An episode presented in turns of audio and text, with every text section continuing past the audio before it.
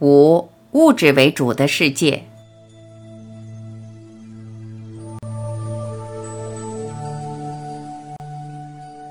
我相信，如果你一步步跟着全部生命系列做沉浮和参，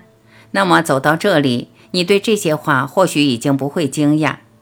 但是你可能还是会想知道，在这个过程有没有具体的变化，无论在身心哪一个层面，可以当做一个路标。其实这也是这本书的用意，成为一座桥梁，绝对和相对，一体和人体，无色无形和有色有形，灵性和物质，在和有，空和作之间的桥梁。过去无论在全部生命系列或任何场合，我都不喜欢谈这个主题，最主要是担心误导，让你我走偏，而把一些物质的变化当作真实。但是我偶尔会分享一些实例，主要有双重的目的。首先，我认为还是有必要为大家带来一种鼓励，让你我可以不断的往前走。我们活在这个世界，从出生到老死，都不断的被洗脑，以至于任何事都需要摸到、看到、体会到，才会认为是真的。所以，有一个具体的变化可谈，当然可以帮助我们建立这个信心。此外，身为科学家，我要很诚恳地强调这一点：我们所知道的科学，无论哪一个领域，都还是在一个很窄的范围内运作，对整体没有任何全面的代表性。然而，我也同时认为，真正的科学精神是打开心胸，拿自己做一个体验者，而可能会发现，还有一个完整的科学在等着我们，随时找到它。不过，这一套科学和人间目前已经有的科学一点都不相关。在这之前，我必须承认自己过去所学的都是物质为主的观念。然而，只用这样的观念来解释世界是不完整的。透过这种物质为主的观念，我们会认为要先有这个体，才有神经、脑，才延伸出来意识。也就是把意识当作物质的产物，而完全忽略绝对一体的存在，这是难免的。毕竟我们用来认识这个世界的意识都是相对的意识，所以我们自然会觉得只有物质，没有别的东西。不光如此，我们自然认为只有相对的意识存在，没有什么绝对，而还认为绝对跟我们一点都不相关。在相对的意识下，我们观察人的生老病死，在这之间活出来的生命，自然都离不开这个物质的身体。就连我们讲身心合一，本身也还是在强调是物质的身和物质延伸出来的心要做合一。有这种看法是相当合理的，因为我们透过各种科学的领域，发现身体有许多不可思议的机制。人体可以先区分成一个个不同的系统，每个系统之下有不同的器官，器官又是由不同的组织所组成，每一种组织有它特殊的细胞，细胞里又有各式各样的成分，每个成分都有它的功能和角色。透过这些化学的分子，包括荷尔蒙、神经传导物质，可以在细胞之间做沟通，甚至把神经和其他组织的作用连起来。所以，这个世界自然会认为现在是物质的时代、化学的时代、分子的时代，而且认为透过物质的科学，样样都可以得到解释。同类疗法的兴衰，也就反映了这种思想的变化。其实，在西方，同类疗法才是主导了几千年的主流医学，反而现代西医熟知的对症疗法，只是近百年的产物。同类疗法强调疗愈的过程，要让症状出来，也就是好转反应。而症状的浮现顺序在时空有一个方向，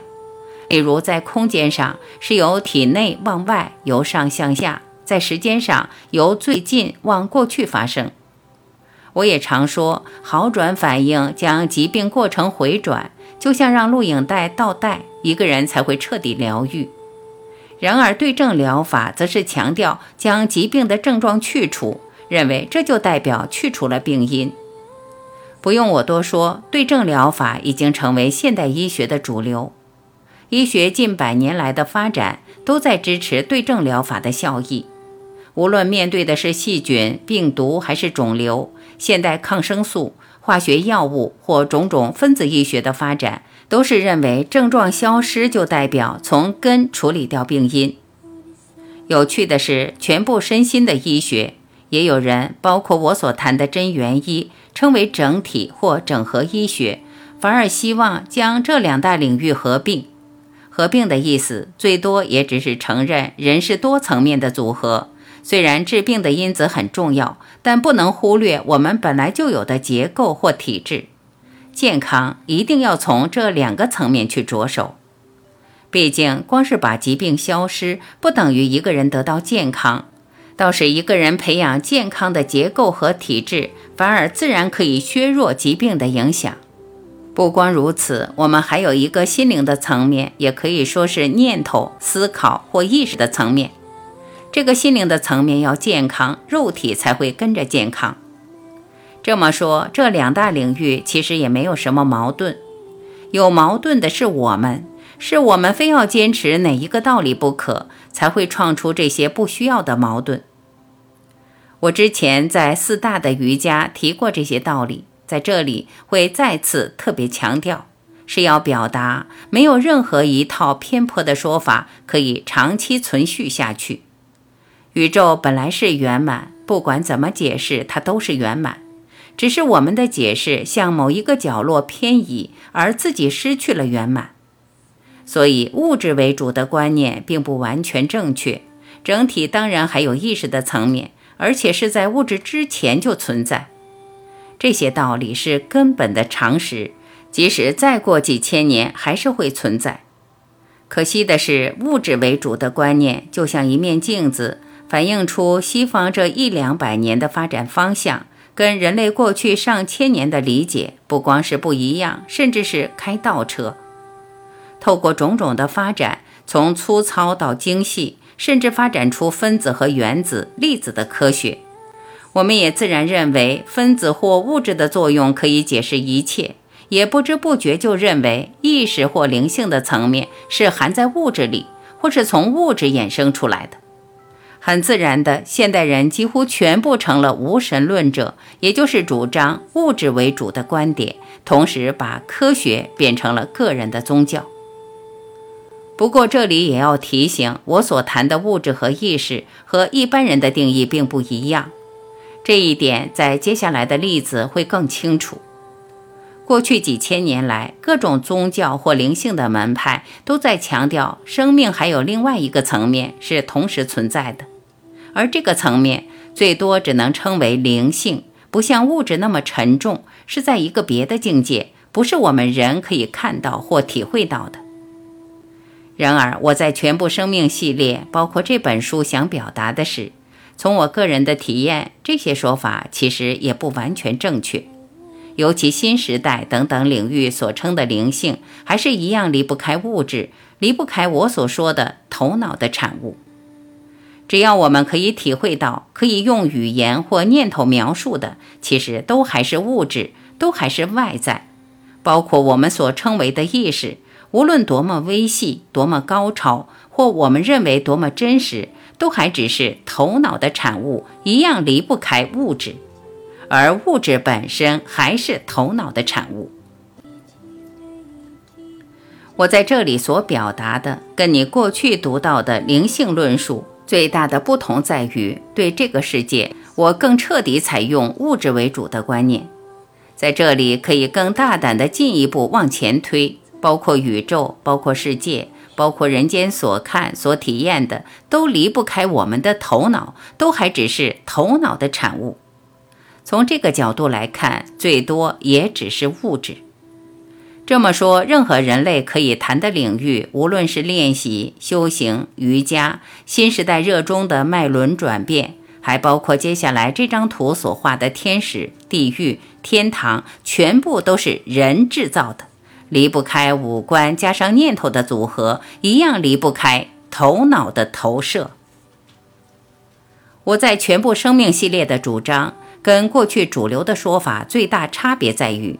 将全部这些都划入相对的层面，相对的比较、相对的观念、相对的分别。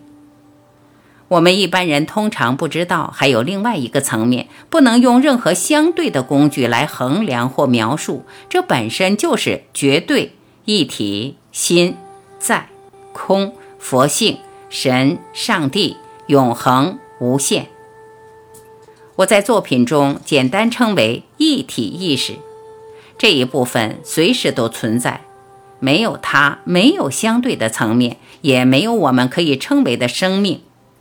但是，因为我们的逻辑本身是相对的架构，也就随时忽略它，把它忘记。这个意识本身是无所不在、无所不能、无所不知，是从来没有生过、没有死过、没有变过的真实。虽然我们随时忽略它，但在内心某一个层面知道它存在。更有意思的是，还会随时想把它找回来。人类的文明无论怎么发展、怎么演变，最终的目标始终是想把这个绝对的部分找回来。假如你读到这里不那么感觉矛盾了，自然会发现你意识的焦点已经在移动。从一个局限的范围，不费力的可以体会到什么是绝对，甚至停留在绝对。停留多久都不重要，比较重要的是你已经知道这个层面确实存在，而这一生最大的任务是随时把它找回来。这样子，我才可以接着进入短路，透过这本书建立绝对和相对的桥梁。这本书才对你有意义。也才对你会有帮助。